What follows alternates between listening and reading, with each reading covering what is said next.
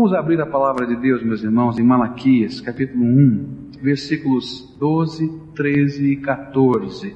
O último profeta do Velho Testamento, antes do livro de Mateus, capítulo 1, versículos 12, 13 e 14. Está escrito assim na palavra do Senhor: Mas vós o profanais quando dizeis: a mesa do Senhor é profana e o seu produto, isto é, a sua comida é desprezível. Dizeis também: Eis aqui que canseira, e o lançastes ao desprezo, diz o Senhor dos Exércitos e tendes trazido o que foi roubado, e o coxo, e o doente, e assim trazeis a oferta. Aceitaria eu isso da vossa mão, diz o Senhor, mas seja maldito o enganador, que tendo animal macho no seu rebanho, vota e sacrifica ao Senhor o que tem mácula, porque eu sou grande rei, diz o Senhor dos exércitos, e o meu nome é temível entre as nações. Este é o último profeta do Velho Testamento e ele retrata no seu livro uma época mais ou menos aproximadamente 60 anos após a dedicação do templo foi construído, reconstruído depois do cativeiro babilônico. Quando aqueles judeus chegaram da Babilônia e foram para Jerusalém, eles chegaram ali cheios de sonhos, eles desejavam ser de verdade uma nação sacerdotal. Tinham um único propósito no coração: reedificar o templo e a nação. Isso aconteceu em meio a tantas lutas, tantas tribulações, tantos problemas, mas eles tiveram a alegria de ver aquele templo reedificado, de perceber as muralhas reconstruídas, e eles tiveram a sua fé fortalecida na graça de um Deus que restaura um povo, que restaura uma nação. Oravam, cantavam, liam a Bíblia, estudavam, faziam pactos com Deus. Mas 60 anos agora já haviam passado. E com a passagem do tempo, aquelas novas gerações que foram surgindo, perdeu a força e o fervor daquela renovação espiritual que acontecera no meio do povo. O elevado padrão moral que eles traziam no coração havia caído em grandes, em grande parte daquela nação. Aqueles 60 anos depois do segundo tempo, agora quem sabe os netos, bisnetos talvez, daqueles primeiros que chegaram, começavam a se acomodar apenas a uma prática religiosa, sem se importar muito com a vida interior, com o sentimento, com a devoção, com a fé. Não é que eles não fossem aos cultos, não é que eles não tivessem costumes religiosos. O que havia acontecido é que o fervor, a devoção se esfriaram. O coração não mais ardia para servir a Deus. Simplesmente repetiam coisas que haviam aprendido. E nesse livro, o profeta Malaquias vai nos apresentar quatro maldições que Deus estaria lançando sobre o seu povo como juízo, caso não mudasse a atitude do coração.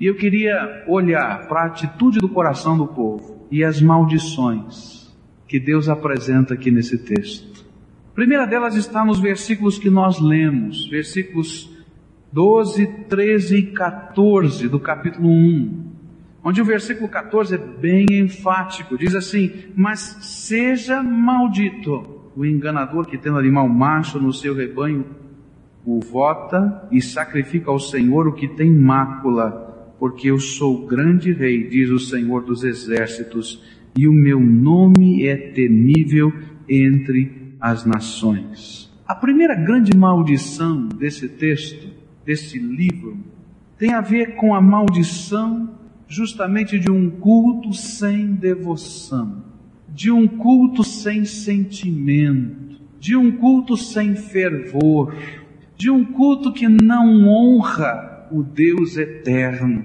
de um culto que é vazio. Deus não abençoa um culto assim. Deus amaldiçoa um culto assim. É isso que a Bíblia está tentando nos dizer. A Bíblia vai nos mostrar algumas atitudes que refletiam esse vazio, esta falta de honra, essa falta de devoção que estava sendo expressa pelo povo. Eles estavam lá, mas apenas cumpriam, cumpriam rituais.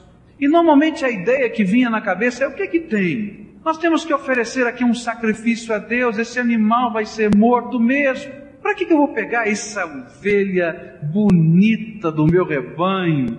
Talvez um reprodutor especial e dar ao Senhor para ser imolado e morto lá no altar de Deus. Dá na mesma. Deus não se importa com isso. Para mim, esse animal é muito importante. E então ele pegava do rebanho e ia para o culto. Mas chegava ali com aquela ovelha coxa, cega, o refúgio do rebanho. E Deus começava então a dizer: Olha, o filho honra o pai. Onde está a minha honra? O que está havendo? Por que, que as prioridades se inverteram? Que culto é esse que você está me prestando? A coisa ficava pior que estavam ali os netos e talvez os bisnetos daqueles senhores que construíram aquele templo e fibraram quando ele foi reedificado. E eles estavam ali no culto, netos, bisnetos, quem sabe, daqueles velhos crentes que voltaram do cativeiro. Mas começava a demorar o culto. E eles começavam, quem sabe, a se mexer para lá, se mexer para cá, e de repente então diziam, ah, suspiravam, Dizer, mas que canseiro, que coisa esquisita. E esse era o sentimento. Versículo 3 diz: Eis aqui que cansei, estamos cansados. E o Senhor vai perguntar mais adiante: Em que vos tenho cansado? Na hora da oferta, não era o melhor que se oferecia, era o que sobrava. E o culto era, na verdade, o ajuntar dos restos era o resto do tempo, era o resto do amor, era o resto do serviço, era o resto do dinheiro. E a adoração, na verdade, era um montão de restos. Era como se o povo estivesse apenas dando uma esmola de si mesmo a Deus e não a honra de toda a vida, de todo o coração, de toda a alma, àquele que é o Senhor Todo-Poderoso, àquele que resgatar o seu povo. E então Deus olhando tudo isso e olhando esse estilo de culto, ele diz assim: Olha, eu não aceito este culto, eu não tenho prazer neste culto. Podem fechar as portas, não me interessa, porque não há bênção. Ao contrário, eu amaldiçoo esse culto. Não há bênção para esse tipo de adoração. Ao contrário, uma maldição de Deus. Pois Deus não aceita quando o coração, quando a alma não presta louvor a Deus. Deus não aceita simplesmente a obrigação religiosa. O que Deus espera dos seus adoradores é a devoção sincera, é o amor verdadeiro, é que o amor de Jesus que nos resgatou com o seu sangue esteja nos constrangendo a amar o nosso Redentor, até as lágrimas, quem sabe. Mas Ele não aceita apenas um ritual, ele não aceita apenas uma vida religiosa. Na verdade, esse tipo de culto, ele vai produzindo em nós a maldição da amargura, a maldição da infelicidade, a maldição do cristicismo apenas. Mas ele não constrói, ele não elabora, ele não santifica, ele não abençoa. Apenas rituais, costumes, produzem dentro do nosso coração não a glória da presença de Deus, mas o vazio dos nossos esforços humanos. E então nós podemos dizer: é realmente estou cansado. É gozado como o sentimento muda as coisas. É gozado como a gente tem prazer nas coisas, mesmo que sejam sacrificiais, quando amamos, quando sonhamos. Eu me lembro de um irmão que ao dar o seu testemunho, preparando-se para o batismo, ele então falou da história da sua conversão e de pequenas coisas que Deus havia providenciado na sua vida e que marcaram profundamente a sua vida e para entender o amor de Deus. E ele então falou da sua mãe. Sua mãe era uma lavadeira e ele era um médico. Ele disse assim: Eu estudei as custas do sabão que comia os dedos da minha mãe.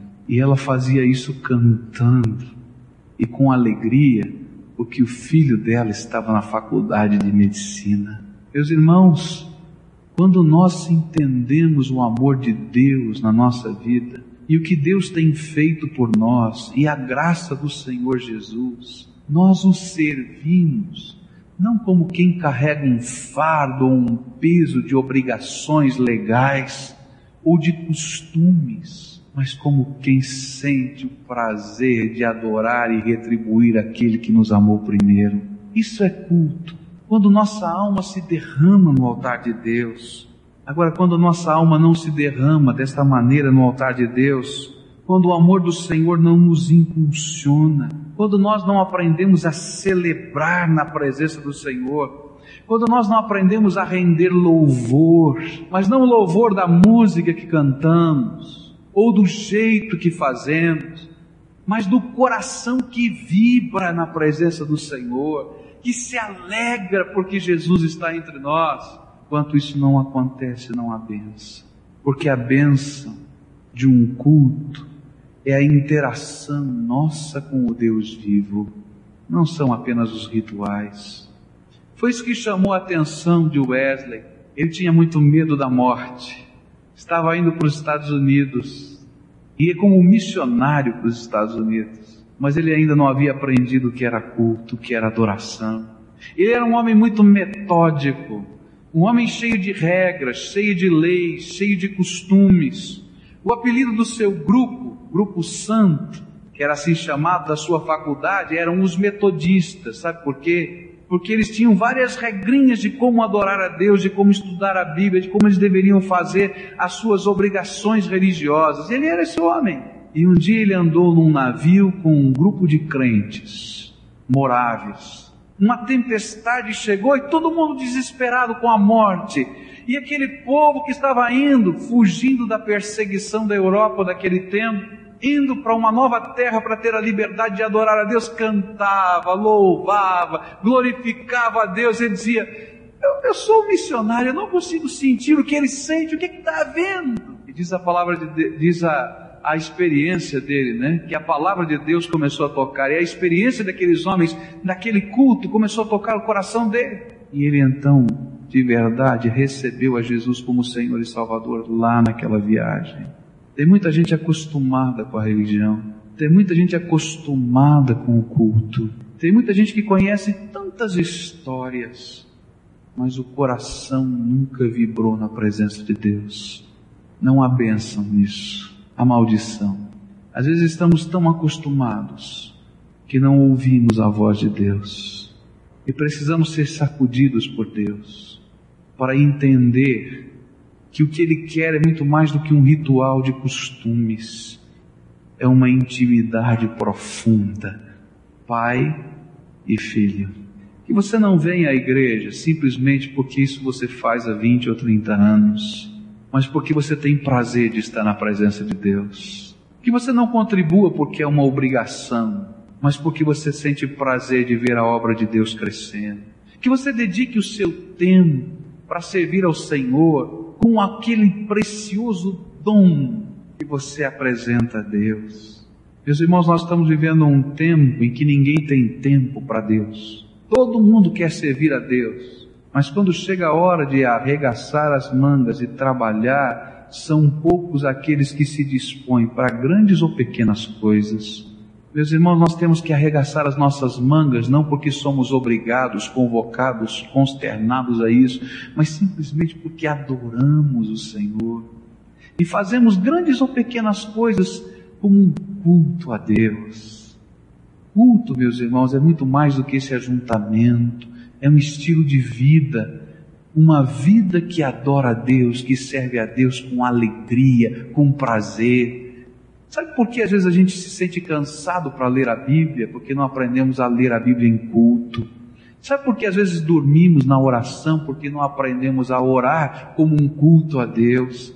Enquanto ler a Bíblia e orar for apenas um ritual religioso na sua vida, vai ser a coisa mais enfadonha e pesada, e você não vai fazê-lo. Mas quando você sentir a presença do poderoso Deus ali do teu lado, e quando você ouvir a voz do Espírito no seu coração, e quando o coração começa a arder lendo a palavra de Deus, quando você aprende que culto é comunhão com Deus, intimidade com Deus, então você vai gastar horas de oração vai gastar horas lendo a palavra de Deus. As horas que você não tem, você vai fabricar, porque você não pode ficar longe do seu Senhor. A primeira grande maldição desse texto é a maldição de um culto sem vida, de um culto que é mera religião e não realmente graça, intimidade e comunhão com Deus. A segunda maldição desse texto está no capítulo 2, versículos 1 e 2, diz a Bíblia: Agora, ó sacerdotes, este mandamento é para vós. Se não ouvirdes e se não propuserdes no vosso coração dar honra ao meu nome, diz o Senhor dos Exércitos, enviarei a maldição contra vós e amaldiçoarei as vossas bênçãos, e já as tenho amaldiçoado, porque não aplicais a isso o vosso coração. Agora o Senhor para de olhar o povo e começa a analisar os líderes espirituais deste povo. Parte do problema que aquele povo estava vivendo tinha suas raízes nos líderes espirituais daquela nação. Aquele estilo de culto tinha a ver com aquilo que estava no coração dos sacerdotes os líderes espirituais do rebanho de Deus. E então o Senhor começa a fazer uma crítica séria, dura, sobre os líderes espirituais do povo de Deus. Eles naquele tempo haviam se tornado apenas técnicos da religião, profissionais da religião. E toda vez que um líder espiritual se tornar um técnico ou um profissional da religião, alguma coisa vai mal. Porque nós somos servos se alguma coisa for diferente no nosso coração, está havendo algum ruído estranho. Deus começa a fazer uma crítica porque faltava temor do Senhor no coração desses líderes. No versículo 5 ele vai fazer uma comparação com os antigos sacerdotes, com os antigos levitas, e ele vai dizer: Olha, eles me temiam, e eles se assombravam por causa do meu nome, a minha presença, a minha glória, a manifestação do meu poder era algo tão impressionante que eles tremiam.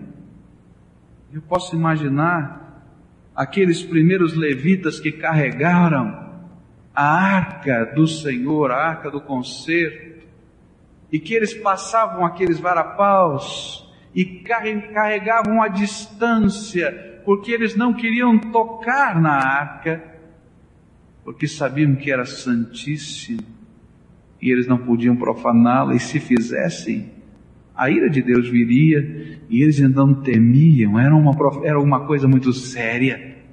E Deus começa a olhar para o sentimento que havia no coração deles, temor do Senhor. Meus irmãos, nós estamos vivendo um tempo onde existe uma crise, falta no coração do crente temor de Deus. Você pode entender o que eu estou falando? Temor do Senhor é quando nossa mente, nosso coração compreende a grandeza e a glória de Deus e a indignidade da nossa vida. Temor do Senhor vem sobre o nosso coração quando nós entendemos a seriedade desta obra. Temor do Senhor vem sobre nós quando nós entendemos a santidade destas coisas. E quando nós perdemos a visão da santidade, da glória e da presença do Senhor, maldito é o culto, o líder e a benção proferida nesse lugar. Quando o nosso coração muda, a nossa vida muda também. E de repente nós vamos perdendo o senso de santidade. O que é que tem é a frase que sempre vai batendo no nosso coração. Para quê? Por quê? O que é que tem? E nós vamos abrindo uma concessão aqui, uma concessão ali, e a nossa vida vai sendo desgastada de santidade. É essa crítica do Senhor, versículo 6, falta santidade. E meus irmãos, o ensino se torna sem autoridade. Porque onde não está um compromisso vivo com Deus, onde não há temor do Senhor, onde não existe santidade, não existe autoridade. E nós não nos tornamos mais mensageiros do Senhor. E esta era a convocação que a palavra de Deus vai nos dar. Versículo 7 vai dizer a esses sacerdotes a vontade de Deus, pois os lábios do sacerdote devem guardar o conhecimento, e da sua boca devem os homens procurar a instrução, porque ele é o mensageiro do Senhor dos exércitos. Ouviu? A autoridade não vem da função, a autoridade vem do Senhor que nos colocou naquele trabalho. Essa é a minha responsabilidade como líder, mas essa é a nossa responsabilidade também de todos quantos lideram na casa de Deus. E quando o nosso coração muda, nós nos desviamos do caminho e fazemos outros se desviarem. E começamos a viver aquilo que os homens vivem nesta terra. Nós começamos a fazer diferenças entre pessoas, e essa é a crítica que vai surgir no versículo 9. Sabe por quê, meus irmãos? Porque não são as pessoas que se tornam importantes, mas as coisas se tornam importantes. E toda vez que as coisas se tornarem importantes, e não as pessoas, nós faremos acepção de pessoas conforme as coisas que as pessoas significam. Deus diz assim: Eu não posso abençoar líderes assim. Não tenho pacto com eles. E até as bênçãos que eles proferem, eu transformo em maldição. Você já pensou que seriedade disso? A oração de um líder desse, Deus diz: Não ouvi, ao contrário, ouvi mas vou transformar ao contrário. Não aceito, porque não tem pacto. Deus julga o coração dos líderes. Eu quero dizer que esta palavra que estou dizendo é para a minha vida, mas é também para todos os líderes espirituais dentro do povo de Deus. Quem são eles? Nós somos líderes. E Deus julga o nosso coração primeiro. E se o nosso coração não estiver firmado na graça, no temor do Senhor, então tudo o que fazemos não vale nada. Deus julga o coração de um povo que adora, mas julga o coração dos líderes que levam esse povo a adorar. Nós não podemos ser técnicos de nada, meus irmãos. Nós precisamos ser servos, cada um de nós, mensageiros do Senhor porque Deus transformou todo o povo, todo aquele que é salvo, se transformou, segundo a palavra de Deus, em raça eleita, sacerdotes de Deus, nação santa. E se nós não mudarmos, se o nosso coração não mudar, somos amaldiçoados. E até as bênçãos que proferimos são amaldiçoadas. Agora, há um segundo ensino nesse texto com relação a este assunto. E esse ensino é de quem você tem recebido bênçãos, intercessão, quem tem imposto as mãos sobre você. Tome cuidado. Quais são as mensagens que você anda ouvindo por aí? Tome cuidado. Porque aqueles que não forem líderes comprometidos com o Senhor, as bênçãos que eles proferem, Deus transforma em maldição sobre a tua vida. Maldição de confusão, de engano, de mentira, de inquietação. Cuidado, porque Deus leva muito a sério a liderança espiritual de um povo. A terceira maldição que esse texto vai nos apresentar está no capítulo 3, versículos 8 e 9, diz assim: Roubará o homem a Deus, todavia vós me roubais e dizeis: Em que te roubamos? Nos dízimos e nas ofertas alçadas. Vós sois amaldiçoados com uma maldição, porque a mim me roubais, sim vós, esta nação toda. Meus irmãos, quando o culto aqui dentro do coração se quebra, não há amor, não há devoção, não há prazer em servir, as atitudes também se quebram, os rituais também se quebram, são modificados, porque não expressam o prazer de servir a Deus.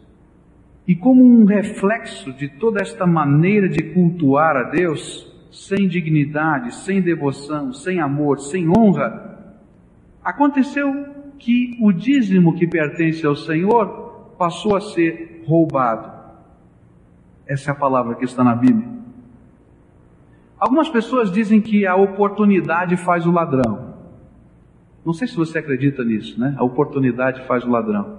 Eu ouvi mais ou menos isso de um zelador da igreja, não desta igreja, de uma outra igreja.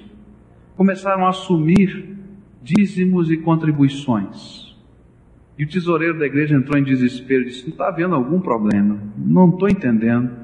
Algumas pessoas contribuem e não chega às minhas mãos. E agora está em desconfiança o meu nome, pastor. Eu vou pagar tudo isso aí, porque eu não quero que o meu nome seja envolvido, mas eu quero demissão, porque alguma coisa está errada. E nós começamos então, com a diretoria da igreja, a trabalhar para descobrir o que estava acontecendo. E havia um cofre.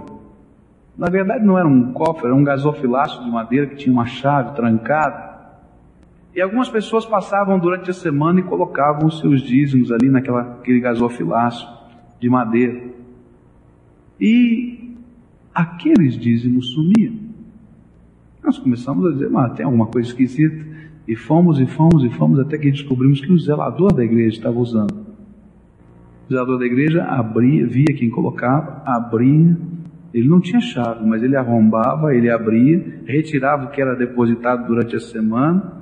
E quando ele foi acariado, então ele afirmou: Mas também esse cofre não tem segurança nenhuma. Vejam só como ele abre fácil. E a culpa era do cofre.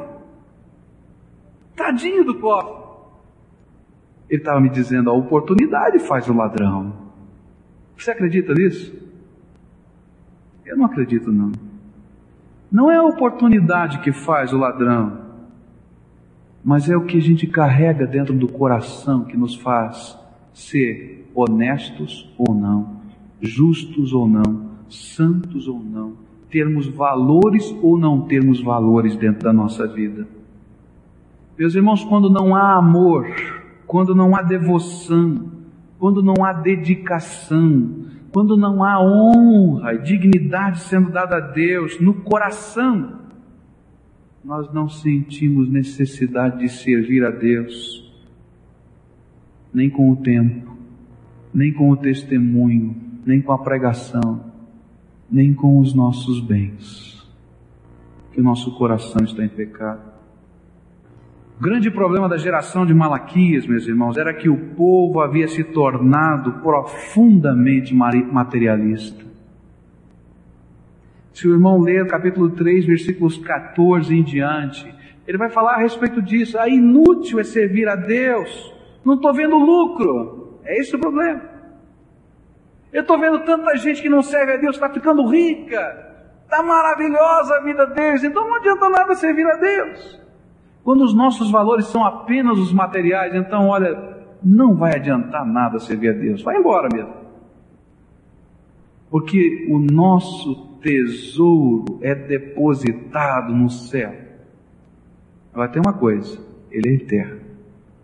Por isso Jesus diz: Não ajunteis tesouros aqui na terra, onde a traça e a ferrugem corroem, mas ajunte lá no meu banco celeste mas eu não posso entender essa mensagem enquanto o meu coração não for movido, quebrado, transformado, enquanto não houver temor do Senhor, quando não houver santidade na minha vida.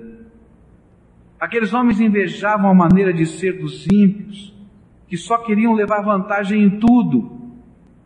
E na verdade eles imitavam aqueles, aquelas pessoas no seu estilo de vida. Eles não eram somente ladrões do dízimo, mas eles eram pessoas que imitavam o estilo de vida do mundo. Os contratos que eles firmavam, eles não cumpriam. Se tivesse um jeitinho de sair por fora do contrato, ele saiu. Não importava a palavra empenhada, importava o que ele podia ganhar com isso. O salário mínimo daquele tempo não era pago ao trabalhador. Se ele pudesse levar vantagem em alguma coisa, ele estava querendo isso, ele não se preocupava com o que era justo, o que era honesto. A Bíblia dizia que um trabalhador diário se pagava todo dia porque ele precisava comprar comida com aquele dinheiro. Chegava lá o seu diarista e ele pagava no final da semana. E algumas vezes aquele homem passava fome por causa disso. Mas ele não estava ligando nada para isso. Isso é novo estilo de comércio de hoje. A obra social era negligenciada, ele não tinha nada a ver com isso. Isso era problema dos outros. Eu não tenho nada a ver com isso. Eu vou contar uma coisa para vocês. Eles estavam tão preocupados em como ganhar dinheiro que até mandinga nos feiticeiros eles faziam para que os seus negócios dessem certo. Versículo 5 do capítulo 3 vai dizer isso. Você acredita nisso? Ah, tem um jeitinho aí de fazer um negócio funcionar aqui. Eles não eram nem um pouco diferentes. Os outros valores morais não tinham qualquer valor para eles. Aceitavam o adultério, aceitavam a promiscuidade sexual como uma coisa mais normal do mundo. Eles imitavam o estilo de vida do mundo. O dízimo não entregue era apenas o reflexo de um coração que não havia sido entregue. Só isso. Onde está o teu tesouro, aí estará também o teu coração. E então Deus diz: Não abençoo, eu amaldiçoo. Olha, você pode ter uma poupuda conta no banco, mas vai faltar a bênção de Deus sobre a tua vida. Vai faltar a bênção de Deus sobre a tua família. Vai faltar a bênção de Deus sobre os teus sentimentos. Vai faltar a bênção de Deus sobre o teu coração, porque o teu coração vai ficar vazio. E você vai perceber que a sua vida está construída sobre castelos de areia. Enquanto o teu coração não mudar, tua vida não vai mudar. Um dos sinais, meus irmãos, de verdadeiro, genuíno avivamento, de verdadeira rendição, é quando somos quebrantados até no nosso materialismo e começamos a servir ao Senhor com os nossos bens. Toda vez que há um avivamento no Velho Testamento, havia abundância na casa de Deus, diz a Bíblia. Agora, o que acontece conosco é que muitas vezes nós racionalizamos tudo isso. Dizemos, Senhor, tudo te entrego, mas não entregamos nada. E somos muitos, muito parecidos com os escribas e fariseus que eram hipócritas. Jesus os condenou por isso. Porque a Bíblia dizia: honra pai e mãe, e eles diziam: Olha, o dinheiro que eu ia sustentar os meus pais velhinhos, eu dedico ao Senhor, é para a glória dele. Só que não davam nada nem para o Senhor, nem para o pai, nem para a mãe. E Deus disse: Não foi isso que eu ensinei. Larga de ser hipócrita e mentiroso. Se o coração não muda, não mudam as atitudes nem a vida se o coração não muda, não mudam as atitudes nem a vida. Que a Bíblia estava dizendo a esse povo: vai deixe de ser ladrão. Eu tenho descoberto uma coisa interessante no povo curitibano. Já comentei isso algumas vezes. Entre os moradores dessa cidade, a gente pode falar de todos os defeitos dos homens, a gente pode falar de adultério, a gente pode falar de qualquer coisa, de homossexualismo, qualquer coisa. E as pessoas aceitam normalmente, como natural. É, é verdade, é tá assim mesmo e tal. Agora, fala para um curitibano que tem alguém que rouba alguém. Aí vai ficar bravo. Já percebeu isso? Não é assim? Ah, mas fulano, fulano de tal, aí fica bravo mesmo. Agora fala para um curitibano que ele está roubando a Deus que Deus pensa de você? Ele vai pensar o que você pensa. Um dia eu perguntei para um curitibano, mas por que, que vocês são assim? Porque se a pessoa não é honesta com o dinheiro, não vai ser honesta com nada. Isso foi que ele me respondeu. Não sei se ele tem tanta razão assim, mas tem sua razão. Então eu diria a mesma coisa que ele me disse. Se você não é honesto nas coisas do Senhor, você não é honesto no seu coração para com Deus. Às vezes a gente entende tudo isso aqui. E alguém pode dizer, pastor, já aprendi isso, já ensinou alguma vez isso. Já, já fiz alguns votos, mas só que nós não somos fiéis. Eu fiquei percebendo uma coisa interessante na lista de contribuição desta igreja. Os irmãos viram a lista do ano passado? Tem 850, mais ou menos, pessoas que são contribuintes. Eu não sei se são dizimistas, contribuintes.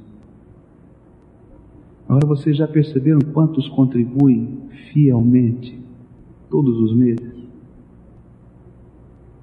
Talvez um terço. Nós ainda não levamos a sério o Senhor. A quarta maldição nesse texto. E vou terminar com ela. Capítulo 4, versículo 6. E ele converterá o coração dos pais aos filhos, e o coração dos filhos a seus pais, para que eu não venha e fira a terra com maldição. A quarta maldição de Deus é a maldição de famílias vivendo sem amor.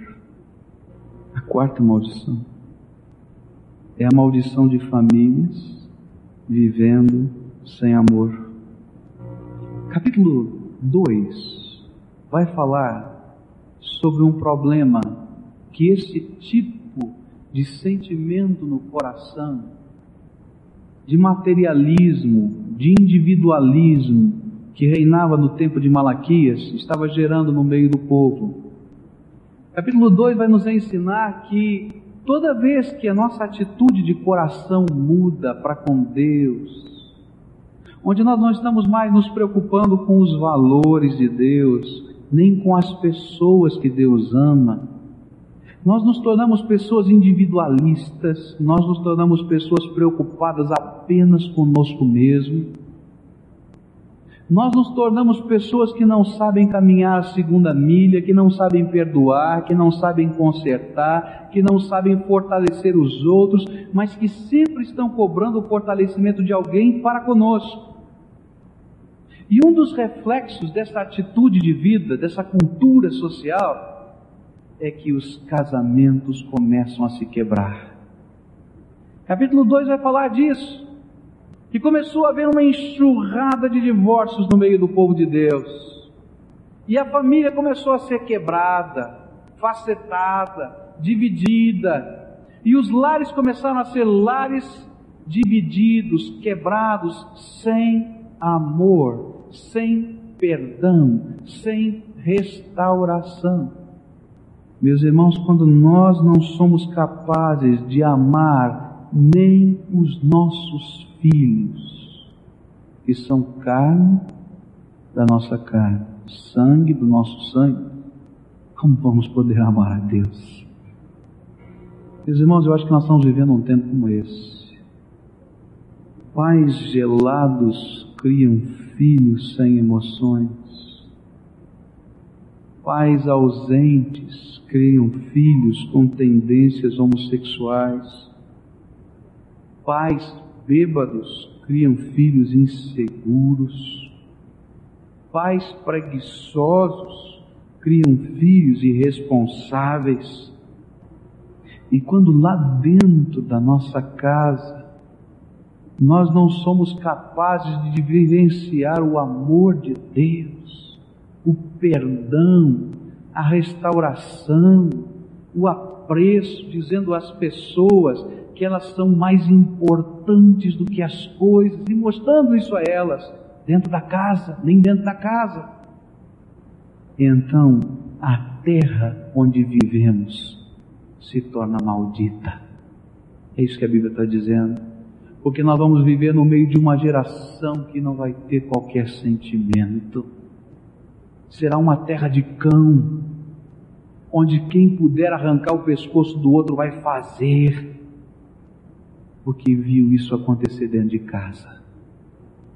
Mas a palavra de Deus vai dizendo uma esperança, falando de que quando chegasse o Messias de Deus, quando viesse aquele que ia preparar o caminho para o Messias de Deus, e quando o Messias chegasse, ele poderia converter o coração dos pais aos filhos e o coração dos filhos aos pais, para que a terra pudesse ser sarada. Eu quero dizer uma coisa para os irmãos. É preciso que haja perdão. E perdão a gente aprende em casa. Quando os nossos queridos pais, quando os nossos queridos filhos, quando os nossos queridos esposa ou esposo assumem prejuízo. Meus irmãos, sabe por que é tão difícil perdoar numa sociedade materialista? Porque ninguém quer perder nada. E perdoar, meus irmãos, é perder e dizer não tem mais nada a cobrar. Acabou. Começa de novo. Mas nós não sabemos fazer isso. Nós dizemos eu te perdoo e depois discorremos todo aquele rosário outra vez na próximo problema. A gotinha cai e o copo se transborda todo dia e não há no coração um extravasamento de graça, de misericórdia, de restauração, de ir atrás, buscar, construir de novo, chorar junto, abraçar, dizer vamos de novo, vamos outra vez. Meus irmãos, se dentro da nossa casa nós não vivemos isso, não vamos viver isso dentro da igreja, não vamos viver isso dentro da sociedade. E é por isso que o Senhor vai dizendo: olha, se lá dentro do lar não houver bênção, não vai haver em mais nenhum lugar, a terra está maldita. Para que Deus mandou esse profeta? Para dizer a esse povo que essas maldições precisam ser revertidas. Tem um jeito, tem uma maneira. Sabe como? É quando o quebrantamento de Deus vem sobre a nossa vida. E nós começamos a entender que desse jeito que vivemos não há bênção. E nós queremos dizer a Deus: Eu não aguento viver sem a tua bênção. Me ajuda, Senhor. E aí então vem um arrependimento. Sabe como as maldições são revertidas? É quando, como fruto desse arrependimento, nós renunciamos direitos. Eu não quero mais saber, Senhor, se isso é meu, se isso é teu. Eu não quero mais saber se o meu filho fez isso fez aquilo se ele deveria me pedir perdão ou não devia me pedir perdão. Eu quero saber que eu quero resgatar o meu filho que está indo para a morte e eu vou atrás dele. E carrego no colo se for preciso. E choro junto. Eu vou atrás do meu marido, eu vou atrás da minha mulher. E eu choro. E eu renuncio direitos. Sabe como as maldições são revertidas? quando nós nos convertemos verdadeiramente ao Senhor e realmente dizemos: Senhor, não é mais da boca para fora. A Bíblia diz que aquele povo com os seus lábios louvavam a Deus, mas o seu coração se afastava para longe do Senhor. E nós dizemos: Senhor, não é mais só de lábios, não. Oh, louvado seja Deus, glória a Jesus. Está cheio disso. Mas é o coração quebrantado e contrito que diz: Senhor, abençoa, dirige, controla, faz. Agora é minha vida toda sem fazer barganha com Deus, sem fazer troca, é dizendo: Senhor, está aqui tudo. As maldições são revertidas. Quando a nossa alma se alegra em dar-se, quando a nossa alma se alegra em servir, quando a nossa alma deixa de dar o resto, a esmola do tempo, do amor, do serviço, do dinheiro para Deus e diz: Senhor, agora eu quero me comprometer contigo, porque no Senhor está a bênção para minha vida, para minha terra e para minha família. É quando nós nos convertemos pais aos filhos, filhos aos pais, esposo à esposa esposa para o esposo. Então a maldição de Deus é retirada e a bênção de Deus é colocada. Como é que está a sua vida? Quatro maldições que Deus apresenta a nós. Maldições que estão acontecendo hoje. Eu quero terminar lembrando a história de Salomão Ginsburg. Salomão Ginsburg foi um grande homem de Deus do passado entre os batistas brasileiros, judeu, que se converteu ao cristianismo, jovem, e um dia sua família o chamou. E ele foi chamado lá na sala da casa, toda a família ali reunida. E ali, família lhe disse: Você precisa renunciar a Jesus. Ele disse: Eu não posso renunciar a Jesus. Ele é o Senhor da minha vida. Eu sinto a Sua presença no meu coração e a Sua glória. Então a sua família abriu o livro de Deuteronômio, capítulo 28, e começou a ler as maldições. Maldito serás quando entrares, maldito serás quando saíres, maldito serás quando plantares, e assim vai. E enquanto a sua família lia aquelas maldições, ele pensava no seu, na sua mente, no seu coração: eu não sou maldito, eu sou bendito do Pai. E tudo quanto me falam de maldições não vem como maldição sobre a minha vida, mas vem como bênção. Até que depois de lido aquele texto, perguntaram: Você não nega Jesus? Ele disse: Não. Então saia da nossa casa e não volte mais. Diz a história desse homem que ele saiu. E quando saiu, ele foi abençoado. Em que ele pôs o pé para fora da sua casa, debaixo de todas as maldições que lhe tinham sido proferidas, o Espírito Santo de Deus encheu o coração de Salomão Ginsburg. E ele ficou embriagado pela presença do Senhor. Ele começou a andar pelas ruas, trançando as pernas como um bêbado, de alegria, de gozo da presença de Jesus na sua vida. Ele ia agarrando nos postes, ele ia agarrando ali naqueles lampiões antigos e chegou um guarda e viu: Olha um bêbado aí, vou levá-lo para a cadeia.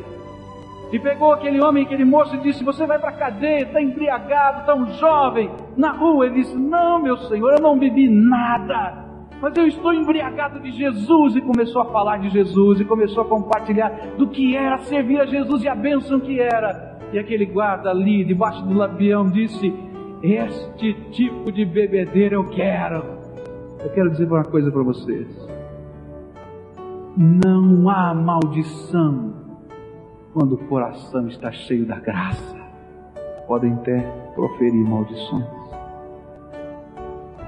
porque o nosso coração convertido, transformado, cheio de valores novos que vem da graça é abençoado pela porção de Deus na nossa vida.